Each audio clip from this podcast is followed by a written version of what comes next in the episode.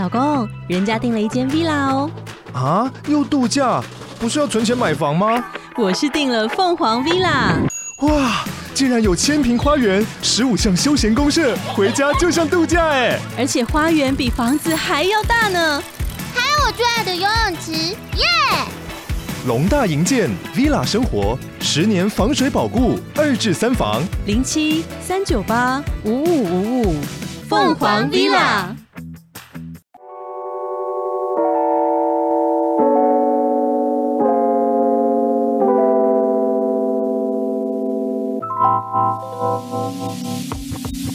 以后都不见，祝大家早安、午安跟晚安。欢迎来到讲歌不唱歌，我是 Ed。这是一个业余的音乐爱好者分析歌词的音乐节目。节目前二十分钟是关于生活有感与时事分享，二十分钟后是针对歌词的解析以及延伸讨论。因为版权关系，节目里会有我清唱的片段，让大家可以更贴近歌曲带来的感觉。内容有音乐、文学、哲学、艺术、影剧、心理学、犯罪心理等丰富的主题讨论。听不习惯的听众，欢迎在 First Story 单集留言给予我建议。不过，请不要用四星以下的评分打击我敏感脆弱的心灵。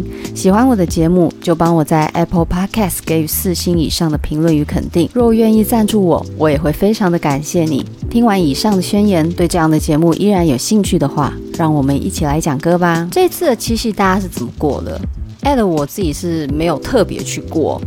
而且对我来说，我有发现，就是节日太多了，什么白色情人节啊、情人节啊、母亲节、父亲节，叭叭叭，什么还有什么光棍节。你略过一些政治的问题不谈，这些节目加一加，来自西方啊，来自其他国家，这样混合在一起，我们一年有太多太多的节日要记得。可是那些没有特殊意义的日子，我们又是如何记得它？而且发现长越大了，我自己的感受是这样的：长越大越对节日没感觉。以前跨年的时候，还会想说去冲一下，就是跨年演唱会哦，或者是说要喝一点这种水果酒，然后度过倒数的时间，会有这些比较在乎仪式的行为。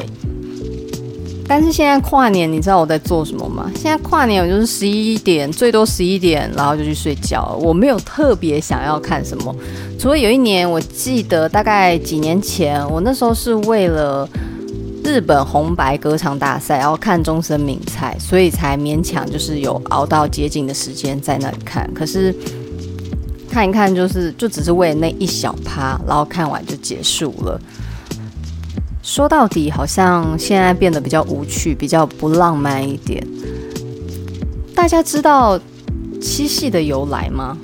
七夕的由来，其实它的故事已经变形非常多、非常多的版本了。那最原始的版本，其实就是牛郎与织女嘛。以前古代的人呢、对于天上的星星并不是这么熟悉跟了解。所以他们就会透过去对于星星的各个故事解读，来去串起一些对于自然万物不能理解神秘地带的一个描述吗？或者是一个定义？因为很多事情你没有定义清楚，就会让人觉得害怕或者是不踏实。所以在古代有非常多的传说跟故事，包含希腊神话也会有对这些星座的诠释。其实就是古代的人为了去解释这些天象。那牛郎织女的故事，它起源一路到《诗经》时期就有，《诗经》就是，嗯，要怎么说呢？你就理解为秦始皇之前的周朝就对了。当时是用诗的方式来表示，里面牛郎跟织女分别。代表了两个不同的星宿，这两个星宿就隔着星繁星点点的银河遥遥相望，所以古人看到这两颗总是互望的星宿，就给他们想了很多不一样的故事，尤其是以牛郎织女具象化成男女爱情。彼此缠绵、对望、期待的那一种纠缠的爱情故事，让人最着迷。而汉朝的时候，我们以前都有背过《古诗十九首》，《古诗十九首》真的是文学作品里面非常直地干净，然后阅读起来却又有文学美感的美好作品。因为有一些诗歌太做作，或有些诗歌太说教。可是像古诗十九首那种亲切自然、非常民间的样子，让人真的是读了很喜欢，而且有很多叠字。你看，迢迢牵牛星，皎皎河汉女，纤纤擢素手，札札弄机杼。迢迢牵牛星，皎皎河汉女。其实这个迢迢跟皎皎，就是在形容牵牛星跟织女星，他们两者洁白美好，但是彼此相隔遥远的那个场景。纤纤擢擢素手，札札弄机杼，其实就是指织女星，织女具象化成人，然后在织布等待日复一日的日子，终日不成章，涕泣零如雨，怎么织也织不好。因为相思充满在心里，河汉清且浅，相去复几许。然后其实就是一个相见的渴望跟期盼。盈盈一水间，脉脉不得语。仅隔一条水岸，可是很多的心意没有办法很完整的去倾诉。在这首诗里面啊，牵牛星跟织女星。诶，牵牛星、织女星，哦，对，没错，我刚刚有点卡住了。牵牛星跟织女星就有了人的感觉，人的样子，然后到后面呢、就被诗歌、被文章开始有一些约定俗成的一个默认。哦，这时候呢，两颗星星就变成一对夫妇的一个故事。再加上当时有一个董友遇到这个七仙女的传说，那这两个故事就互相结合在一起。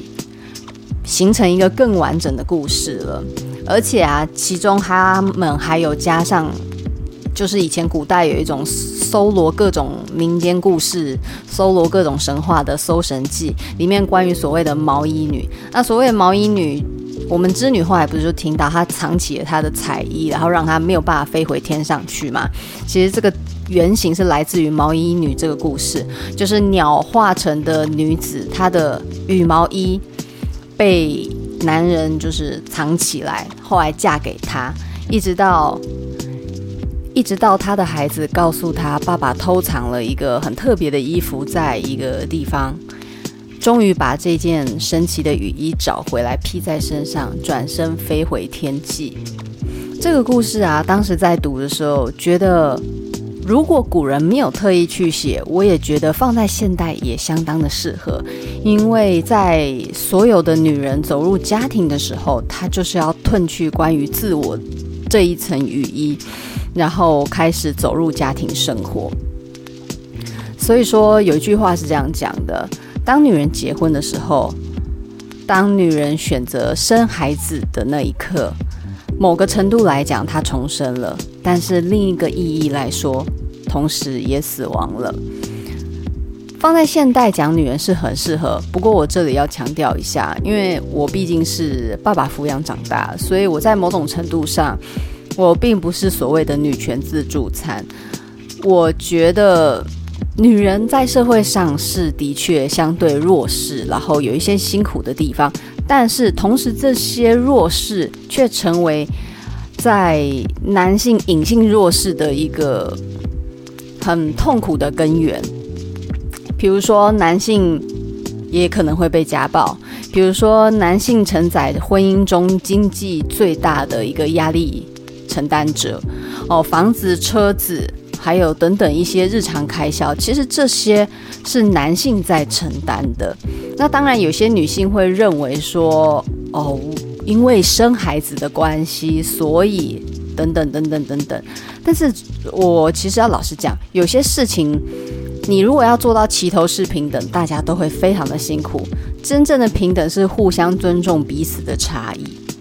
所以，对女人生孩子也很辛苦，真的，我肯定这一点。因为生了孩子，你皮会松，然后很多的体力会不如以往，胶原蛋白的确真的会流失啊。某种程度来说，毕竟你顾孩子是没办法好好睡的。那男人在外面工作其实也非常的辛苦，所以有时候看到在争执说，哎，女人带孩子带一整天，然后男人好不容易回来，就希望男人可以分担家事。嗯，我觉得这真的就不能去斤斤计较，因为一个在外面忙，一个在家里忙，但是双方回来家里还是有事要做。这个时候并不是要计较公平的一个时刻。你要计较，那你就会很伤感情，对吧？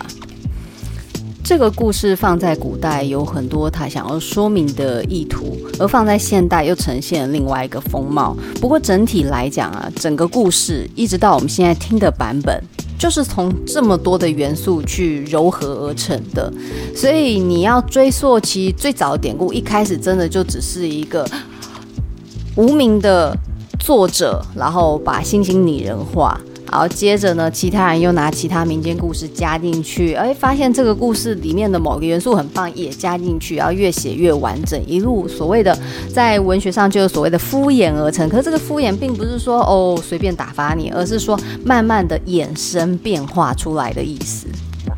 而且这个故事啊，它在变化过程里面其实是有时代意义的。比如说，在最古早的时候，其实是讲织女啊，因为跟牛郎谈恋爱之后，开始变得怠惰。呃，牛郎不好好工作驾车，织女也不好好的完成她织布的任务，所以才被分开的。此时的这个状态是要讽刺一些贵族不劳而获的那个丑态。然后到了西汉的时候，因为西汉开始有所谓的。名人雅士那种门第之分，所以就借由这个牛郎跟织女他们两个跨越阶级的关系，来描述一些期盼，一些对于阶级打破的渴望，然后一路到现在强调则是这个爱情的美好，所以是一路这样看下来，就是历史也在故事里面被我们所看见。Ed 现在就呈现一个在讲国学、讲历史的一个状态，就是因为我现在对七系真的太无感了。不过还是想要跟大家分享一下我对于七系延伸出来的一些生命的片段跟碎片。那今天我们要介绍的歌曲啊，其实我们会一路延伸出另外一首歌。但是在讲另外一首歌之前，我们先讲一下今天要讲这首歌曲是跟谁有关呢？主要是第一个叫侯湘婷，第二个陈绮贞，第三个九 M 八八。那三个人的诠释各有不同的风味。我在 YouTube 上面看到有人的留言讲得非常非常的好，我引用一段，你们大概就知道到底我们今天要介绍什么歌。有一位呢，他在九 M 八八的。翻唱版本里面留了这样，他的这个代号叫阿奇，是三年前留下。他说侯湘婷是在找机票，期待去巴黎；陈綺贞是已经订好机票，整理好行李箱，准备出发了。9m88 是躺在床上看着巴黎的旅游手册，看到睡着，然后梦见已经在巴黎了。这三个诠释其实呢，分别就在讲述这三位歌手唱到这首歌表现出来不同的一个感染力跟氛围，其实蛮到位的。因为三个歌手真的诠释同一首歌是完全不一样的感觉。好，那我们先讲一下侯湘婷，因为我相信很多人已经淡忘这个名字，因为他是一个非常早期的歌手了。这样早期好像对他很不敬，可是说认真的，我觉得她长得好漂亮，然后很干净。她不是那种超级无敌大美女，可是她就是让人看很舒服、很清新的一种美丽。她是一九八二年八月二十七号生在台湾嘉义，然后毕业于嘉义技术学院。为什么讲那么细呢？没有，就是想跟大家讲，她是嘉义人。我相信她就是应该吃的所谓的白醋也是。也是沙拉吧，自己完全乱讲。哎，可是我有跟我同事问过，我有个同事他是嘉义人，我就问他说：“所以你们的美乃滋其实就是白醋吗？你们的拉那个凉面啦，不是拉面，凉面都是加美乃滋。”他说：“对啊，不然要加什么？”我说：“不是麻酱吗？”然后他瞬间就一副那种豆豆，他说：“也太恶了吧！” 就是整个地区差异差超大了。一九九八年啊，侯湘婷她参加 MTV 音乐台举办的新生卡位战音乐比赛，那就被看见了。所以一九九，哎，她很顺利耶，她隔年就推出个人专辑出道，然后再来，不过很奇妙哦，她第一次发的专辑并不是像一般就是同名专辑，她是先从你爱我吗，然后在两千年的时候才发行侯湘婷这张同名专辑。那同年呢，她就是出演《麻辣鲜师》里面的角色。到二零零一年，第三张专辑的《爱之旅》就是今天我们要介绍这首歌的专辑来源。二零零二年，侯湘婷又演什么《月光森林》，然后接下来就是戏剧演出。就没有什么音乐作品，一直到二零零七年才有单曲两首歌。那到后来，二零零七年之后，他就没有什么公开的表演作品。到二零一三，就是因为结婚，然后所以有新闻这样子。所以基本上他已经没有在荧光幕前很久了。不过，我想他的作品有几首，我是真的还蛮喜欢的。比如说《秋天别来》，我是如此爱你，一起去巴黎，暧昧这几首，我觉得真的。一定会介绍，因为这几首我很喜欢。侯湘婷，她整个人跟她的声音是一样的，非常纯净，也很有辨识力。其实我一开始听会觉得她的声音并不像一般歌手这种高音拉超级高，或者是一些她的音色要怎么说，跟陈淑华是对我来讲是同一种感受，就是他们并不是风格极其强烈。可是他们唱歌都有一种特别的咬字跟一个韵味，那个韵味很淡，一直到你听完他们的歌曲之后，你心里会淡淡的留下一点点的余香，并不是像什么张惠妹或者周杰伦这种很强烈的一个印象。可是他跟陈淑华都会让人有淡淡余香，然后去想着他们的声音。从刚才一路听过来，侯湘婷、陈绮贞、9m88，还有刚才在 YouTube 的点评都有提到了一个重点，就是巴黎。这三个歌手加上巴黎，等于一起去巴黎。巴黎我没有去过，但是在很多人的心里，它都有一个非常美丽朦胧的曼妙氛围。毕竟它处在世界上以浪漫闻名的法国。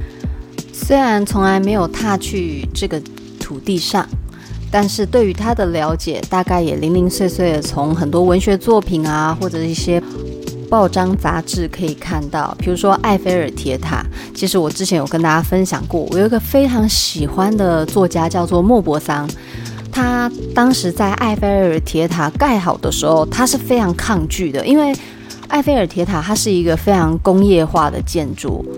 这种相当具有铁跟金属概念的一个建筑意象，对于追求浪漫、追求文学莫泊桑来说，是一个莫大的巴黎之入。所以他最后选择在一个地方吃饭跟写作，巴黎铁塔底下，因为只有在那底下，他看不到巴黎铁塔，这是最有趣的一个说，就是一个算是小八卦吧。然后再来呢，还有很有名的就是香榭丽舍，有一首歌叫做《香榭丽舍》，就是。非常轻快的，哒哒哒哒哒哒哒哒哒哒哒哒哒哒哒哒哒，听起来是非常朝气阳光，然后让人觉得好像漫步在巴黎街头的那一种轻快氛围。除此之外啊，还有罗浮宫，罗浮宫有很多的珍藏美术品，它是世界上最大的第二艺术博物馆，也是最知名的地标之一。你们有没有听过那个小叮当系列的 CD？他以前有一个小叮当系列，然后有一集是在讲环游世界，他就讲到罗浮宫金字塔，就是在罗浮宫的一个园区里面有一个透明玻璃的金字塔造型艺术，它呢是由这个贝聿铭所设计的一个作品。不过当时啊，这个作品刚设计出来的时候，其实受到当地的巴黎市民强烈反对，而且是非常非常反对，因为他们认为这个金字塔太前卫了。一直到啊，贝聿铭就是做了一个等比例的，算是样品展示给大家看，才慢慢消除了这些疑虑。我们也得以看见今天在罗浮宫那屹立不摇的透明金字塔。太跟所谓典雅古典的罗浮宫不符合，不过还好呢，最终金字塔还是建下来，而且现在看却意外的适合，对吧？所以就是有时候我们在做一件事，不见得都是一帆风顺。那建造这个金字塔的贝聿铭啊，他本身是有两个国籍，中华民国跟美国，他活到一百零二岁，真的超可怕、超厉害的。算是一个过得非常有滋有味的人啊。其实我这一辈子啊都没有出过国，最远的地方就到澎湖国，以前列出必去的清单，其实巴黎就在我内心的一个遐想里面，遐想清单，巴黎啊，京都、维也纳。但是这些遐想清单一直没有得到实现，于是就在文学音乐世界里面不断的逡巡跟遨游，所以歌曲某种程度也让我精神去到了非常多的地方。像其实对于法国的歌曲，我也有一些喜欢的清单。那今天要介绍这首《一起去巴黎》，它在最开头的时候，它有个旋律是哒哒哒哒哒哒哒哒。哒哒哒哒哒哒哒哒，这一段呢，不只是非常纯粹的前奏而已哦。如果你们对所谓的外国歌曲有研究、有涉猎的话，你们就会知道这首歌是来自法国的国民情歌。诶，国民情歌这个词听起来超怂的，但是说认真的，一讲到法国相送，相送就是法国。法语里面的歌曲的意思，然后但是相送实际发音我不会念，凶送就是乱念一通。这首法国的国民情歌呢，其实它的典故就是来自于一首叫做《枯叶》的歌曲，原曲没有那个就是节拍这么快，它是更慢。整个歌词呢是相当的具有诗意，不过这首歌在此之前呢、我想跟大家讲一下，它其实是来自于一九四六年的一个法国电影，而且这个电影其实票房也没有很好，只是因为主题曲的感染力很强，所以主唱者在演唱的时候这是极尽之用心跟用力。写词的人本身也是一个超现实主义诗人，而且用字呢是好懂的，即便是超现实，也能用非常口语清晰的字句，让人可以很轻易地感受他想要表达的情感跟氛围。既然是诗人替这首歌作词，没错，它的内容就相当的抒情了。我这里讲的都是中文哦，法文就别为难我。标题《枯叶》，他前面说，哦。我多么希望你能想起那些我们曾经亲密的幸福日子。那时，人生美丽的太多了，连阳光都比我现在看到的还要灿烂明媚。这是第一段，然后再来枯叶成堆待扫。你看，这些我都没有忘记。枯叶成堆待扫，连回忆跟悔恨也是。北风将他们带走，在无人知晓的寒夜里，你瞧，我都没有忘记那首你曾对我唱过的歌，似乎叙述着我们两个的故事。你爱我，我爱你，我们一起生活。你曾爱我，我曾爱你，但生活拆散了相爱的我们，从从容容。悄无声息，海浪卷煞了沙岸，抹去了恋人们的足迹。枯叶成堆待扫，回忆跟悔恨也是。但我的爱是如此的静默而深刻，保持着笑容，感激人生。我是这样的爱你，你又是那样的美丽。我要怎么忘记？哦，这个歌词真的写得非常。我们现在不谈韵脚，因为我们也不是讲原文。但是这首歌的诗意相当的浓厚，你也可以知道这个写词的人他在经营这个感情的一个程度是相当的用心。里面最重要的意象就是枯叶，他用枯叶代表那些已逝的回忆，跟还有来不及做的那些后悔的情绪。透过这样的非常具象的。意象，让人可以很轻易的知道外在的天气、内心的心情，还有那一些让人很难收拾的复杂情绪跟心绪。那这首歌呢，为什么传唱度这么高？原因是来自于另外一位仁兄，这位仁兄是美国的音乐人，他当时呢就把这首歌的歌词改成英文版的《秋天的落叶》。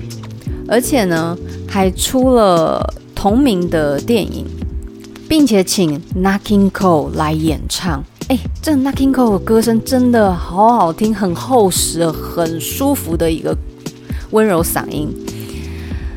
之后，这首歌就在美国大为流行，不断的翻唱，几乎很多歌手都会唱过。它保有了一个抒情的诗意，然后也能轻易的渗透进都会男女寂寞的心情。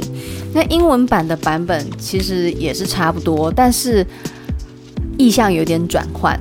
我也是念一下翻译的版本，在窗口落叶飘下，被染红、被染金的落叶。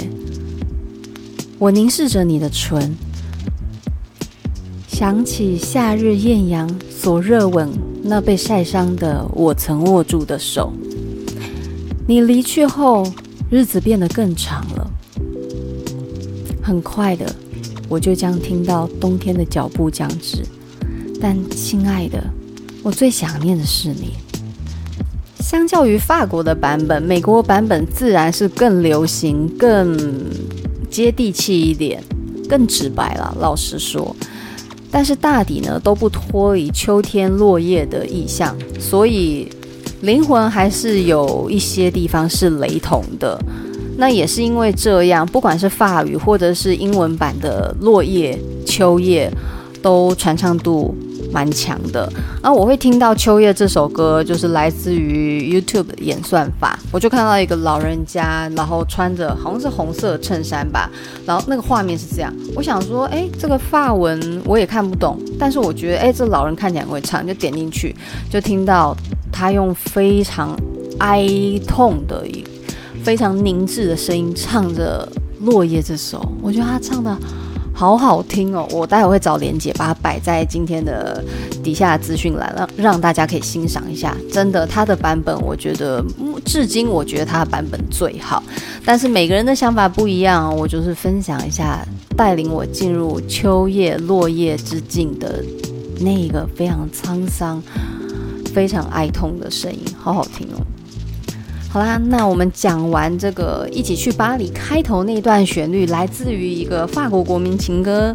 我们接下来就要进入正题，一起去巴黎。昨天我们决定，明年我们要一起去巴黎。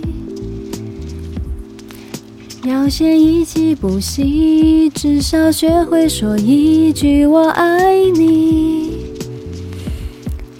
我想我还不够聪明，还好有你陪我练习。要去巴黎，巴拉巴巴。歌词是由陈绮贞所写出来的，在歌词上面洋溢着属于陈绮贞独有的一个特色。旅行在陈绮贞的歌曲里面常常出现，那这首歌非常典型的表现了陈绮贞写词的一个趋向。昨天我们决定，明年我们要一起去巴黎。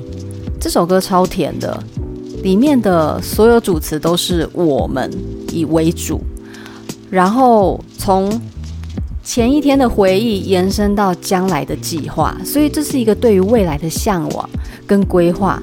在未来是有你和我的，而不是没有明天。他们是计划要走很久的关系。那一起去巴黎，这个巴黎，因为它汇聚了所有人对浪漫的想象，所以自然它放在所谓的情歌里面就特别的有感觉。要先一起补习，至少学会说一句“我爱你”。那所以就是说，补习一下法语啊，法国的知识。那如果你真的都学不起来，没关系，你至少学会说一句“我爱你”。所以这就是一趟爱之旅。那么法语的“我爱你”是什么呢？Je t'aime，应该是 Je t'aime 吗？应该是这样念啦。如果大家会的，麻烦指教一下。除了最常见的 Je t'aime 之外啊，还有另外一个，就是大家知道法语的打招呼就是。大家都会讲 Bonjour 啦，但是其实你讲 Bonjour 马上会被打枪，因为这个字其实要念 Bonjour，因为它这个单字后面有个 r，然后在法语的话，这个 r 要有喉音，所以你要有一个呵，这样才不会被会法语的人刁。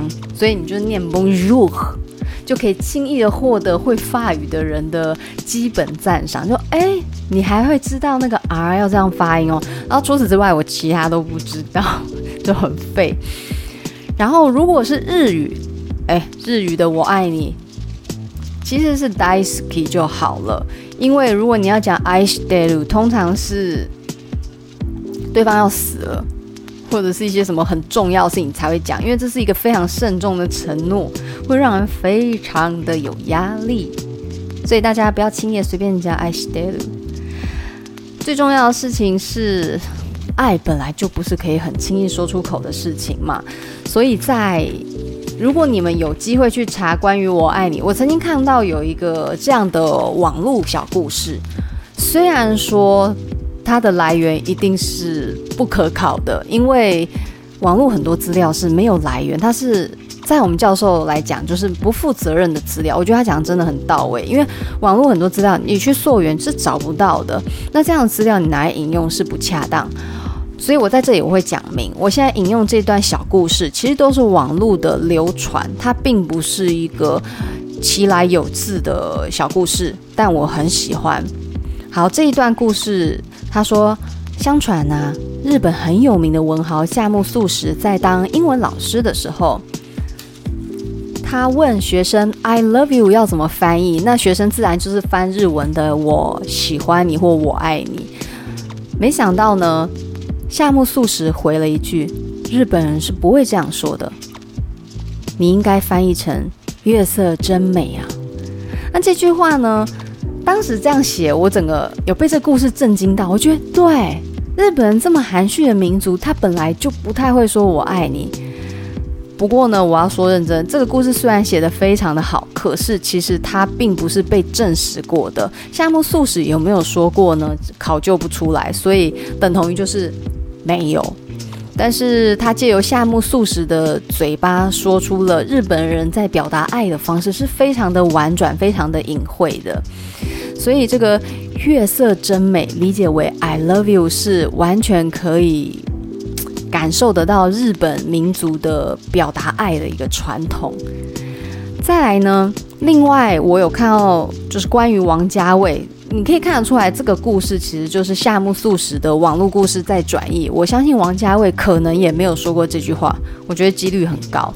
那我看到网络这个用王家卫名字去发展出来翻译 “I love you” 这一段是，王家卫有一次让他的演员翻译 “I love you”，有的演员直接翻译成“我爱你”。结果呢，王家卫就说：“你怎么可以说这样的话？你应该把这句话翻译成‘我已经很久没有坐过摩托车了’。”也很久没试过这么接近一个人，虽然我知道这条路不是很远，我知道不久我就会下车，可是这一分钟我觉得好暖。其实这一段是《堕落天使》最后李嘉欣坐上金城武摩托车呼啸经过隧道的一段台词。其实啊，我说认真的，这一段完全一看就是一个。拼贴故事，可是也很精确地告诉大家，除了日本人很婉转的表达爱之外，王家卫的电影在表达爱的时候也是那么的婉转，这么的不直接。《花样年华》，其实我就是还在等，到底《花样年华》什么时候复刻版会上映，我才要讲苏丽珍，现在还等不到，所以就迟迟的没办法将我最喜欢的方大同、苏丽珍介绍给大家。在《花样年华》里面。没有“我爱你”这三个字，但是呢，里面有一句台词就充分了表达“我爱你”。在电影里面，两人分别的那个场景是周慕云打了电话，而苏丽珍没有接电话。此时，电影画面响起了梁朝伟所饰演周慕云的对白台词，他说着：“如果我多一张船票，你会不会跟我走？”这句话是指涉性很多的，因为有的人认为周慕云说了，有的人认为这句话只是一个心里的声音，并没有真的说出口。活得越久，活得越世故，你越无法把爱轻易说出口。很多的爱它是被转移的，直接说在大人世界是越来越难达成的。如果要是我，我的我爱你会翻译成我的电话永远都不会改。当你愿意走的时候，打给我。四十岁、五十岁、六十岁，我都会等你。我没有抄大 S 的恋爱故事哦，这句很早很早以前我就已经在心里想过了。这句话我绝对不是 copycat。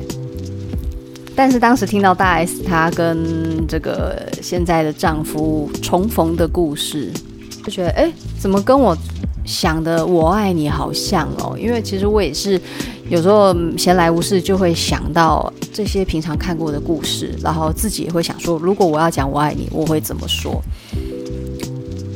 这是我的讲法。如果是你，你会怎么表达我爱你呢？而我爱你这三个字，它延伸出的音乐作品也相当多。比如说最有名的韦奇峰的《I Love You》，它里面有一点颓废，然后有一种亡命鸳鸯的感觉。还有这个德永英明的《I Love You》是相当青春热血、洒脱的一种恣意的爱。那萧贺硕也有一首《藏 hell》，它是韩语的“我爱你”，但是歌词当然是就是中文来唱。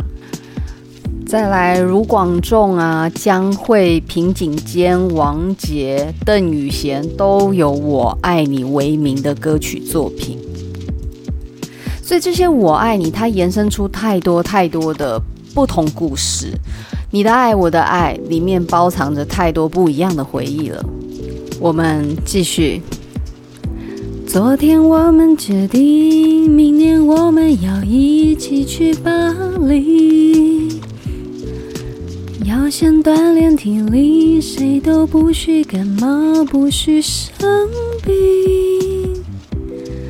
打工赚钱，准备行李，带着地图坐上飞机，要去巴黎。巴拉巴巴。这一段他在写的层次上面就更可爱了，一样哦。昨天我们决定，明年我们要一起去巴黎，要先锻炼体力，谁都不许感冒，不许生病。这个“不许”是非常文言文的用法，谁都不可以感冒，不可以生病。那个“不许”是有一点撒娇的，有一点小刁蛮、小任性的语气。人怎么能够控制自己会不会生病跟感冒？只能尽力。但是这里其实是一种撒娇的，是一种期盼。所以要先锻炼体力，不许感冒，不许生病。打工赚钱，准备行李。所以感觉是一个比较学生党情侣的概念。带着地图坐上飞机，要去巴黎。巴拉巴巴，我很喜欢他那个巴拉巴巴，这个唱起来真的。有一种要出发的感觉，对不对？然后接下来副，哎，这是算副歌吗？其实这首歌并没有很正确的副歌，它的走法是一路都是非常的好记。然后我觉得他一开始就进到副歌嘞。昨天我们决定，明年我们要一起去巴黎，然后就这样一路唱。好，再来就是算是高潮点吧。不过明天的事谁知道？今天的你不知道。今天的我，今天过了就好。虽然明天的事谁知道？明天的你我知道。明天的我希望明天。快来到！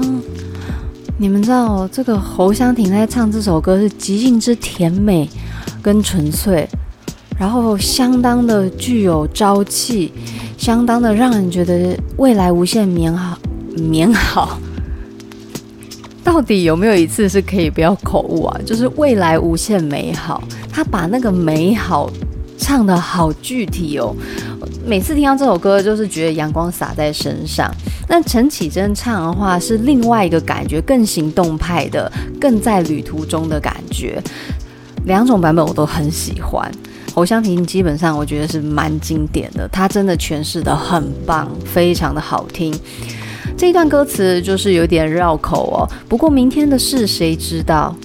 对啊，明天的事没有人可以理解，所以这有一点点那种小女生纠结的心嘛。我们规划了明年要去巴黎，但是未来有很多变数，这是它的负向概念。今天的你不知道，对不对？因为没有人知道明天发生什么事，连你也不知道。那今天的我呢？可以把今天过了，过好就可以了。虽然明天的事没有人知道，谁知道？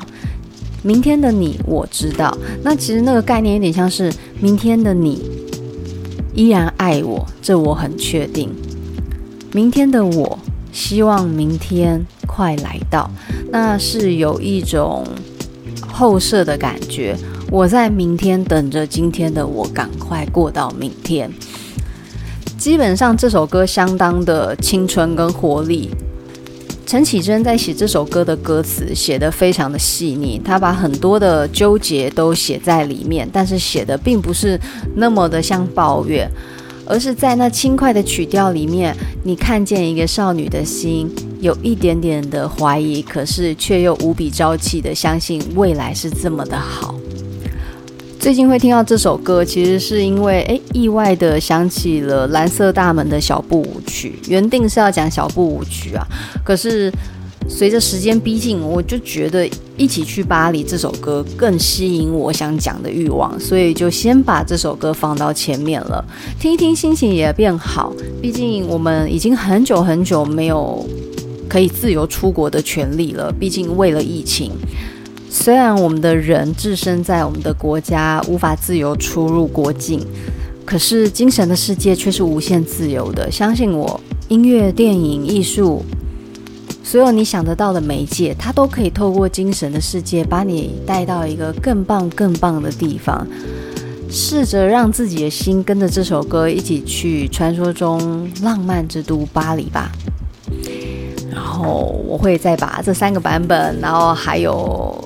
落叶，我很喜欢的版本，一起贴在资讯栏里面，欢迎点击一下。哦，对了，我还是要宣传一下，就是我有在 Spotify 整理我所介绍过的歌曲清单。如果你对于我介绍的歌很有兴趣的话，欢迎就是在我的 Podcast 介绍里面点选我的 Spotify 播放清单。我相信还蛮耐听的，我自己上班有时候就会这样一路偷听，觉得很过瘾。虽然这首歌《一起去巴黎》我唱的并不好，因为它的音域好高哦，尤其是谁知道这里我完全没有办法用很扎实的声音唱。可是前面你随着那个节奏，昨天我们决定，明年我们要一起去巴黎。作曲人叫做李宇环，那他是一个音乐创作人之一。而且呢，是荣获金曲奖三度提名，帮很多的大歌手制作歌曲过。本身天蝎座 B 型，住在台北。他最喜欢的地方是纽约，而且他很喜欢烹饪中国菜。最喜欢的画家莫内，莫内就是法国的印象派画家，这个大家知道吧？好，最喜欢的动物是猫。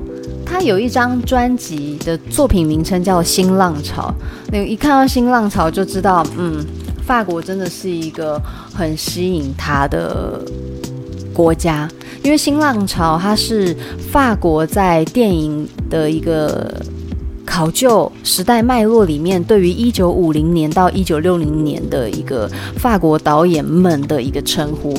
因为新浪潮，它受到意大利的新现实跟古典好莱坞影响，在新浪潮的电影里面有很多跳接的手法，然后让整个叙事上多了一些突兀感，然后有一点断接。李宇环啊，他在自我介绍里面就说，他最害怕的事就是生命缺乏美感。对音乐的看法，他则说：认为不做音乐会死，认为舞曲也可以很悲伤，认为俗美和异端都可以并存。在他的世界，在他的整个音乐表现上，我非常能够感受到他对于美的执着。他把美这件事在音乐表现上非常好。虽然我对他的认识并不深，可是这首《一起去巴黎》的旋律真的是相当的让人进入在其中。这是一首很好的作品，跟大家一起分享。不管是旋律，它跟词都搭配得非常的好。今天介绍这首《一起去巴黎》。就在音乐的旋律中，让我们一起到精神世界里的巴黎，好好旅行一趟吧。我们下次见，拜拜。